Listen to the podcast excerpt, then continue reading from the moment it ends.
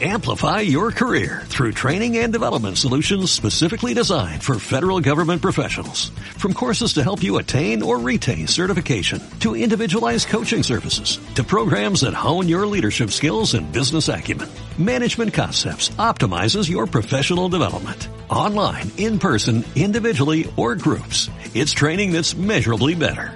Learn more at managementconcepts.com. That's managementconcepts.com. Buenas noches, soy Sergio Llorens y esto es Palabras Sonoras, un programa para desconectar, relajarse y centrarse en el presente porque es lo único que tenemos.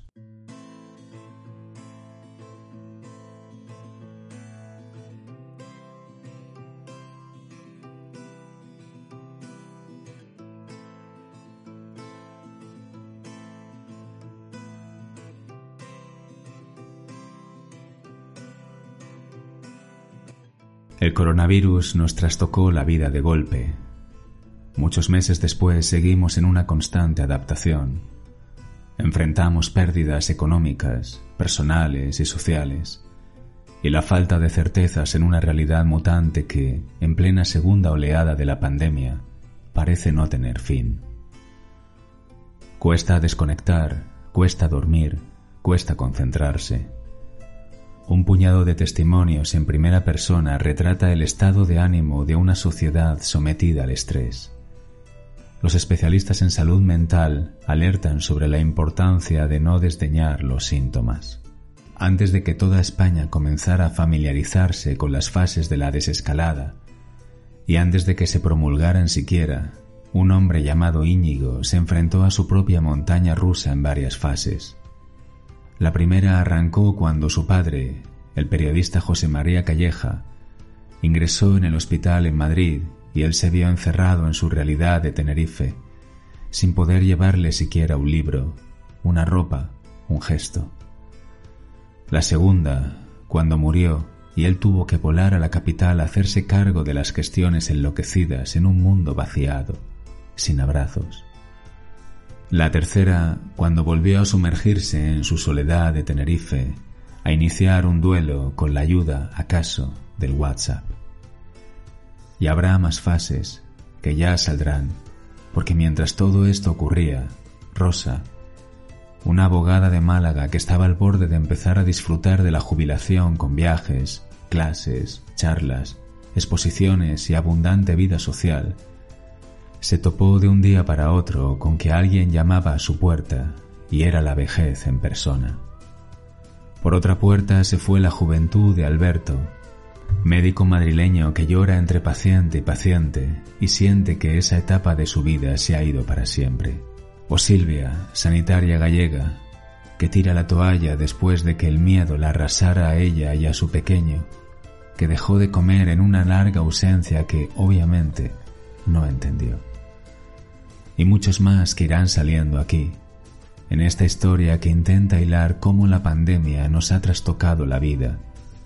Ha sido un shock para nuestra salud mental y ha dejado un reguero de miedo, estrés, angustia, ansiedad, culpa, incertidumbre, depresión, tristeza, estigmatización y duelos que no son de nadie, porque son de todos y que se prolongan en una situación sostenida de la que no se ve el fin. Y no estamos locos. No. La salud mental del 46% de la población española está en riesgo. No se trata de patologías psiquiátricas, de enfermedades que ya estén cronificadas, sino de síntomas que ya se están sufriendo, midiendo y que están generando un deterioro cognitivo que nos lleva a comportamientos erráticos, a la dificultad para concentrarnos y a sentimientos negativos. Hay una respuesta natural de tristeza cuando sufres una pérdida en circunstancias traumáticas, pero si esa tristeza se prolonga seis meses y no te deja trabajar, disfrutar ni mejorar, será patológica. La pandemia ha plantado las semillas de una enorme crisis de salud mental, avisa la ONU. El aislamiento físico, el miedo, la pérdida económica y hasta la desinformación han extendido el malestar psicológico en la población. es urgente afrontar el severo impacto de esta crisis en la salud mental y el bienestar.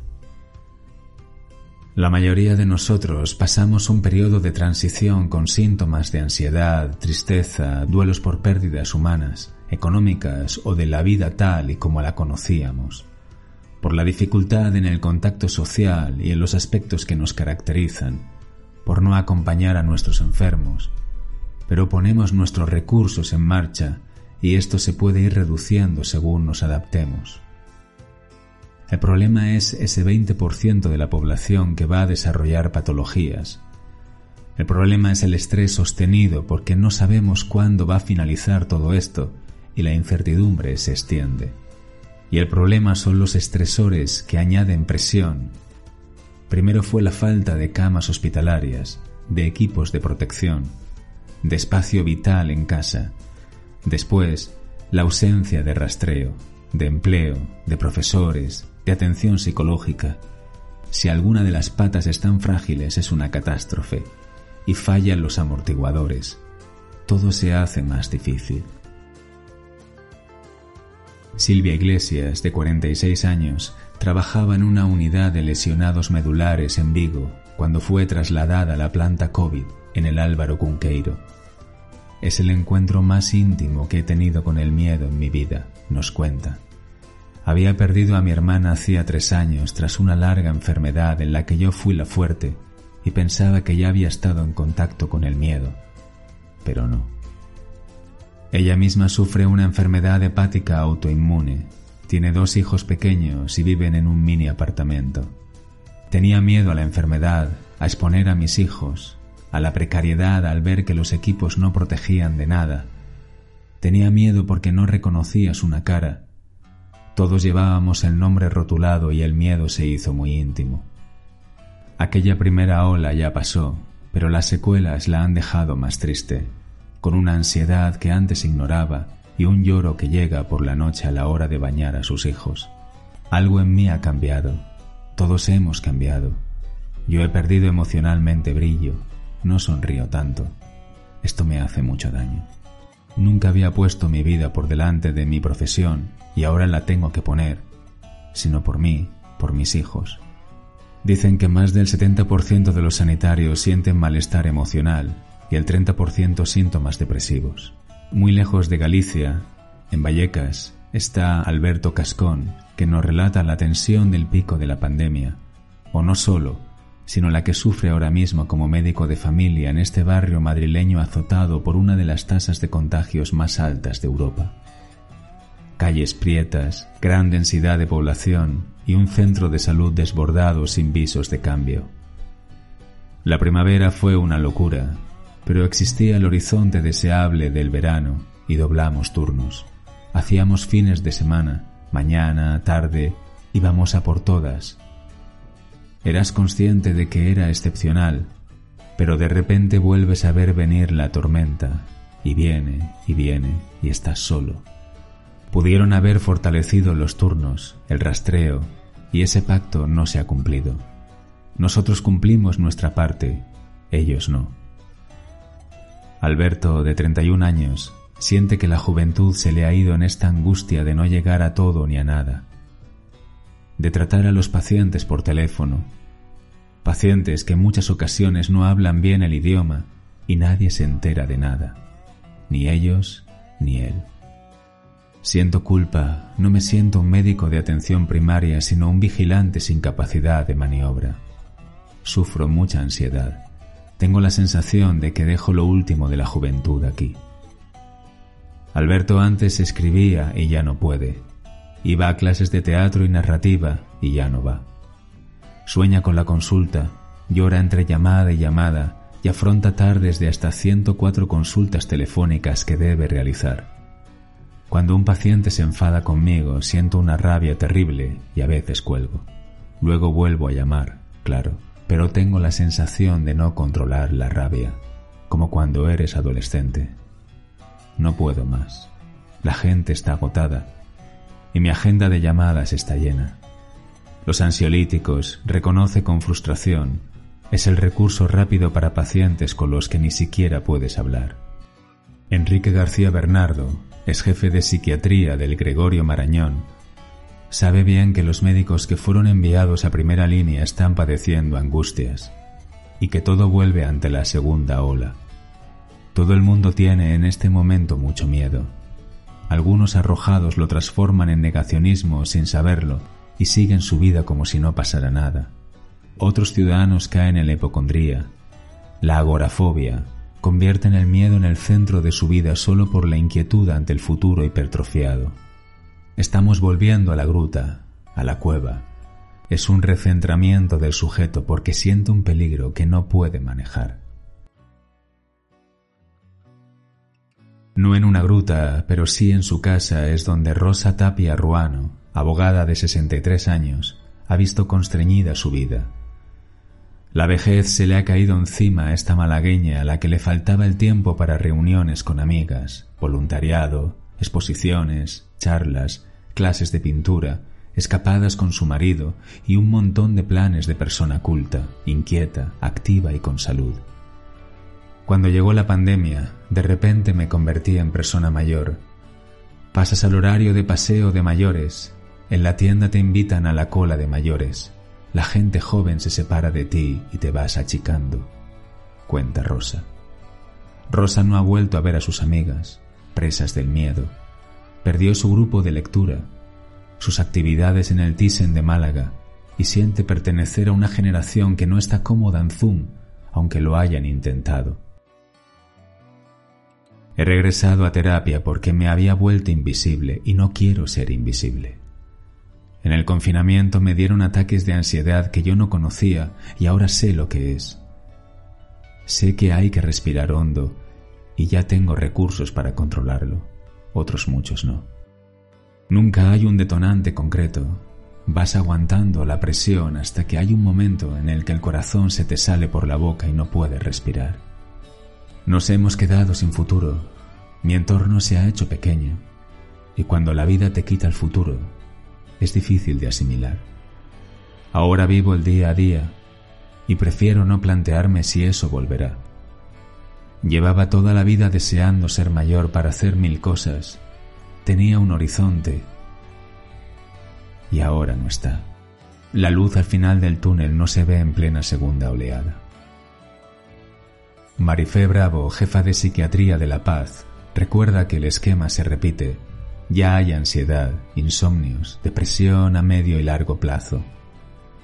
Pero un tema que hará visible el iceberg que vislumbramos es el problema económico. Al igual que pasó en 2008, a medida que los efectos económicos se agraven, aumentarán los problemas de salud mental por el impacto del desempleo. Siempre ocurre y debemos estar preparados. La ONU también recuerda el aumento de suicidios por desesperación tras la crisis de 2008 una parada final extrema de un recorrido de paro y desesperanza. Una de las personas que han perdido su empleo es Vidat Maski, marroquí de 35 años, que representa esa franja normalmente invisible de inmigrantes y trabajadores de la economía en negro. Para ella no hay ERTES ni paro. Vidad fue despedida de la casa en la que cuidaba unos ancianos y se recluyó en su piso una vivienda que le ha facilitado la ONG Pueblos Unidos, y allí vive con su hija de nueve años. Tengo asma, soy responsable de una niña y no tengo familia en Madrid. Tenía más que miedo, una fobia al coronavirus, terror a qué le va a pasar a mi hija, taquicardias, dificultad para respirar, no podía dormir. La alejaba de mí por si yo tenía el virus. Nos cuenta. En mi empleo me trataron como si yo fuera el propio virus. Era mi primer trabajo, a ocho euros la hora. Pero la hija de los ancianos me echó porque no tengo papeles. Además, me ha dolido mucho porque quería y quiero mucho a esos abuelos. Vidad ha ido recuperando algunas horas en casas. Tengo muchos gastos del colegio. Ahora tengo que comprar otro chándal, también unas aplicaciones. Vidad no solo perdió su trabajo, sino especialmente la fecha utópica de septiembre en la que cumplía tres años en España y podía empezar a regularizar su situación. Esperaba ese día como una embarazada, pero ahora se ha parado todo. Necesito un contrato para gestionar el arraigo y empezar a mover mis papeles. Ahora debo volver a empezar. Esta bióloga marroquí que apenas logró convalidar el bachillerato en España ha sobrevivido gracias al programa de vivienda, a una psiquiatra que la asistió en el confinamiento y una ayuda en alimentos de Pueblos Unidos, que acompaña a inmigrantes en situaciones extremas y que para ella es la mano personificada de Dios.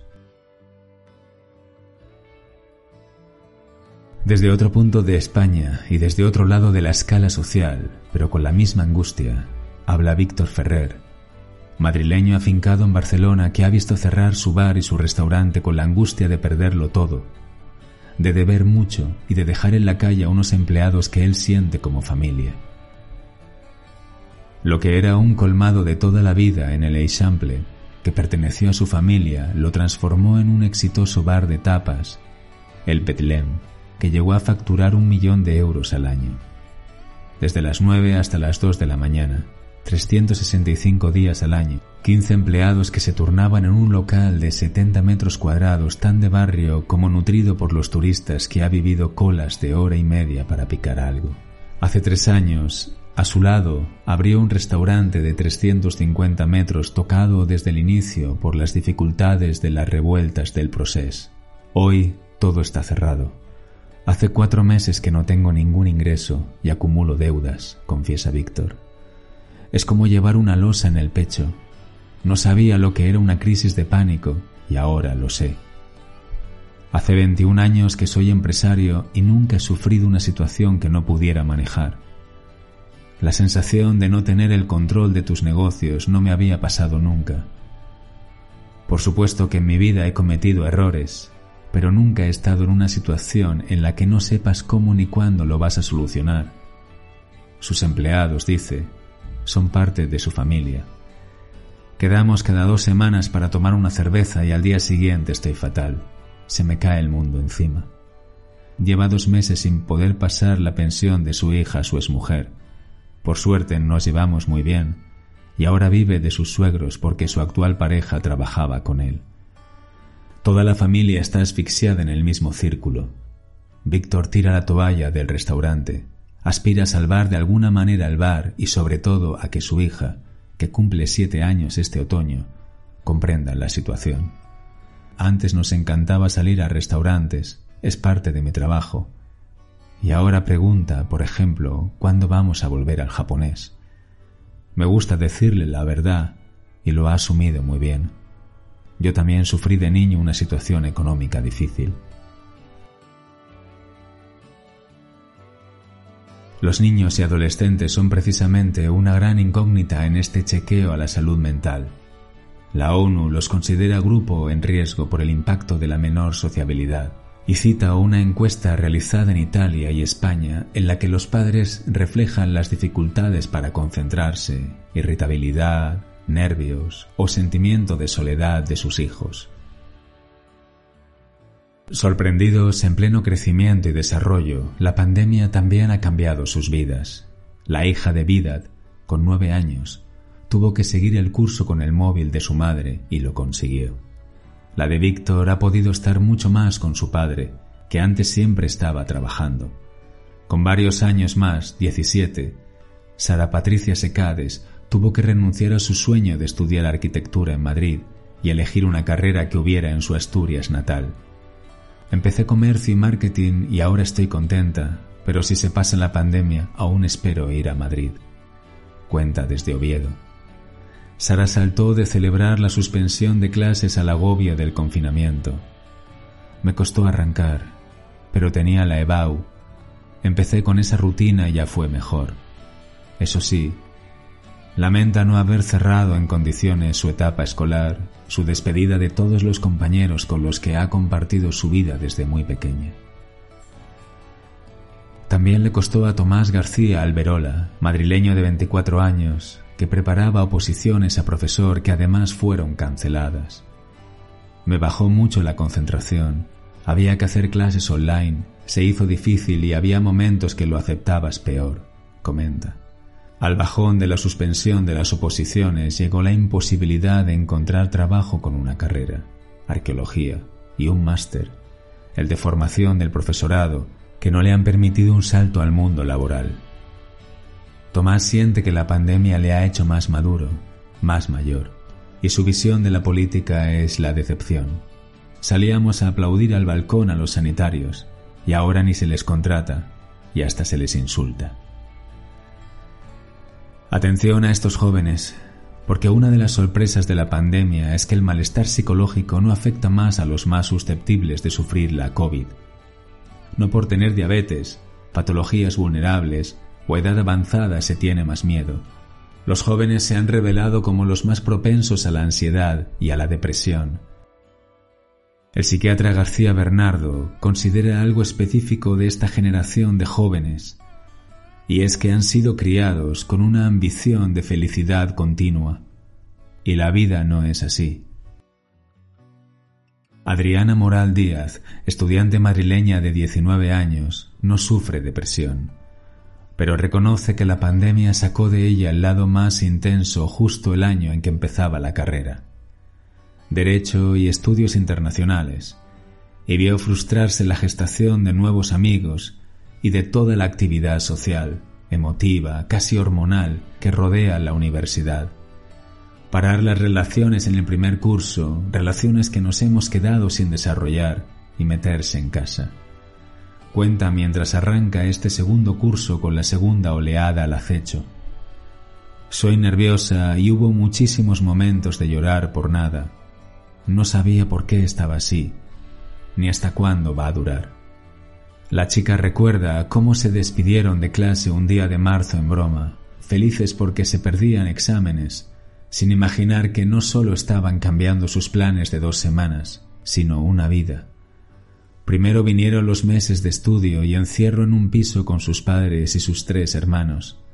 Después un verano sin apenas viajes, ni grupos, ni fiestas, y luego un nuevo curso, el actual, que se presenta en grupos burbuja, y más pantalla de lo que quisiera. Adriana sufrió la ruptura con un novio en el confinamiento, que tuvo que llorar con su madre y su hermana de 15 años. Yo tendía a tapar las cosas cuando algo iba mal. Me encanta conocer gente, salir, ligar. Y he tenido que afrontar la ruptura conmigo misma. Me hundí de forma fatal. Pero también me he dado cuenta de que sola podía solucionar cosas también he aprendido a ser más selectiva. Por otra parte, la ONU teme una violencia y abuso de adultos contra niños, pero una de las llamadas más habituales en el servicio de atención psicológica durante el confinamiento fue de padres víctimas de la violencia de sus hijos. Sara Liébana, una de las 15 psicólogas que atendió llamadas, especialista en el estrés postraumático que generó el 11 de marzo de 2004, nos cuenta. Ocurre más de lo que creemos, pero se tapa porque quieren a su hijo. En general se trata de familias con problemas anteriores, pero el detonante ha sido el confinamiento. Otra de las ansiedades que tuvieron que afrontar fue la del duelo en soledad. La gente estaba desesperada por no saber dónde estaba el cuerpo. Intentamos no patologizar el duelo, normalizar la sintomatología, hacer comprender que ese dolor es una reacción normal del ser humano y buscar alternativas, cuenta Liébana. En esta situación se vio Íñigo Fernández, químico de 34 años, hijo mayor del periodista fallecido José María Fernández Calleja. Él, investigador en la Universidad de La Laguna, estaba confinado en Tenerife cuando su padre ingresó en un hospital de Madrid. El mismo día de su ingreso había muerto el padre de un gran amigo suyo y días antes la tía de otro. Gente que quiero y por la que lloré. Por eso cuando ingresó mi padre, llamé a mi madre y le dije, el Aitá se muere. Yo hablaba con él y era surrealista. Estás describiendo a tu padre y animándole cuando sabes que es muy posible que muera. No sabía muy bien qué decirle. No podía llevarle los libros que le gustaban una tablet, cualquier entretenimiento, y eso fue muy frustrante.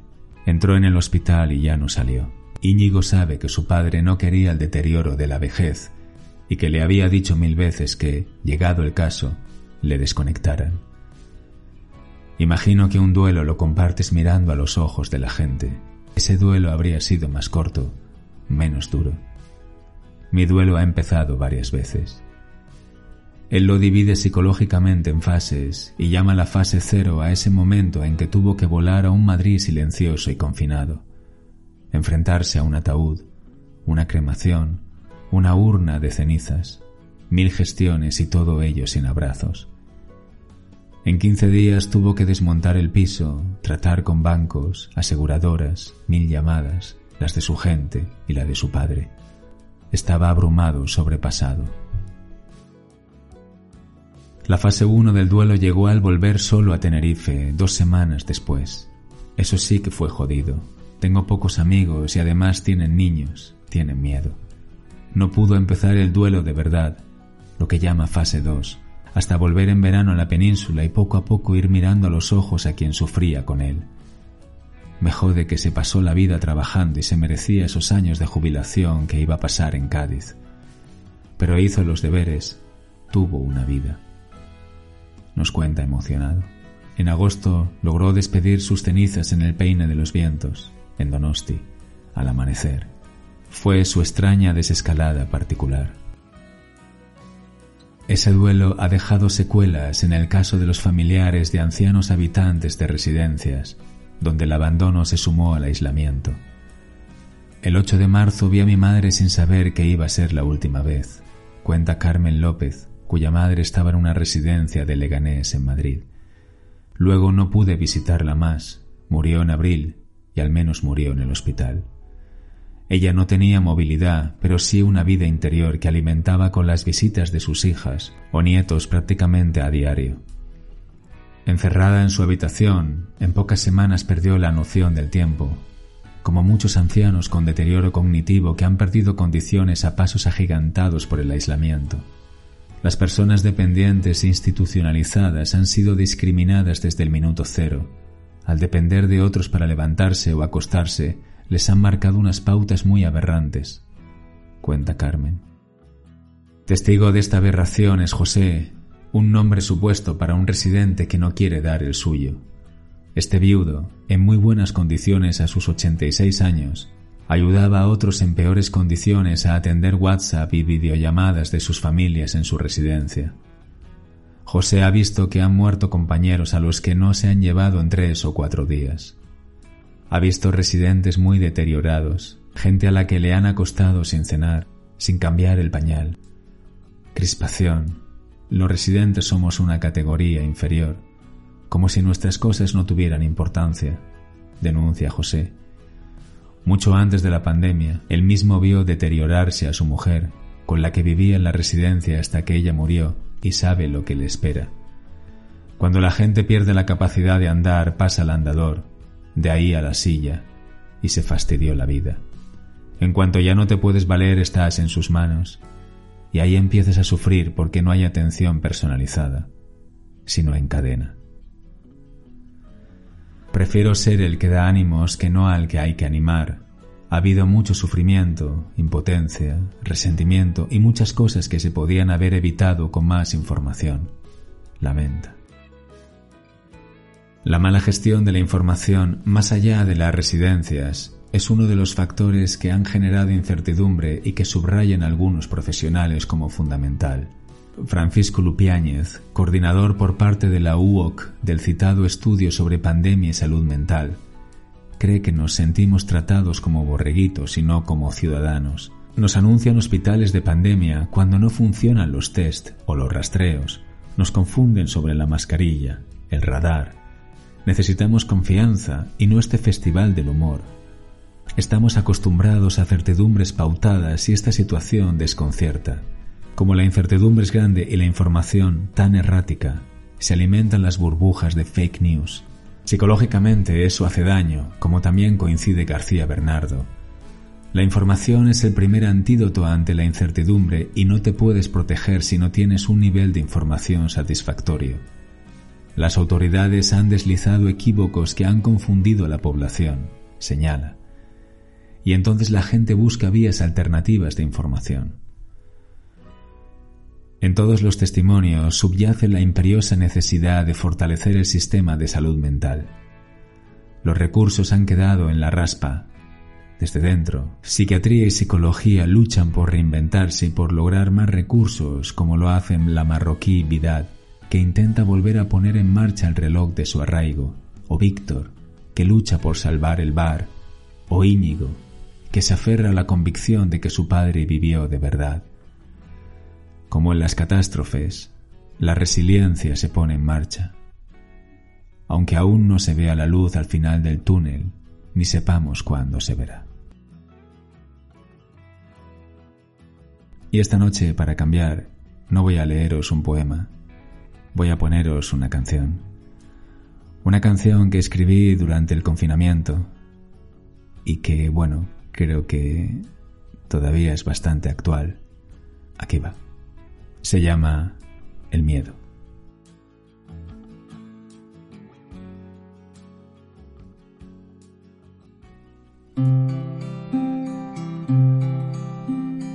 Gente en los balcones, las nubes no se tocan, el cielo en cuarentena, abrazos que se alejan y el miedo sube lento, trepa nuestras casas, se enreda en nuestras horas, se enreda en nuestras vidas. Aplausos en las calles, las calles vaciadas, trabajos suspendidos devorados por un virus. Y el miedo sube lento, trepa nuestras casas, se enreda en nuestra vida, se enreda en nuestras horas. Y un día todo cambiará todo volverá sin ser como fue. No sé si seremos distintos, si seremos mejores, sin ser como ayer.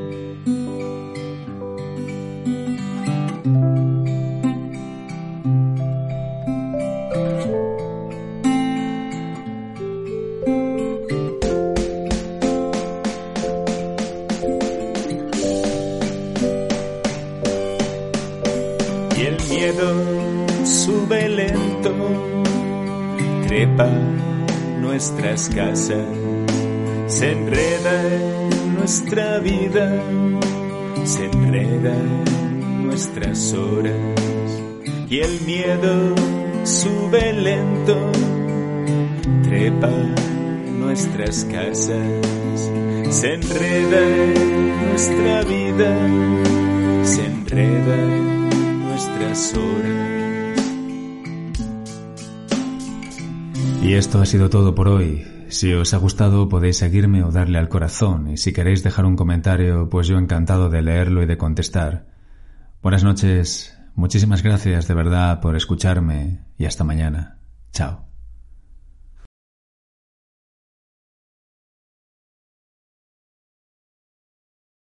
Amplify your career through training and development solutions specifically designed for federal government professionals. From courses to help you attain or retain certification, to individualized coaching services, to programs that hone your leadership skills and business acumen, Management Concepts optimizes your professional development. Online, in person, individually, or groups, it's training that's measurably better. Learn more at managementconcepts.com. That's managementconcepts.com.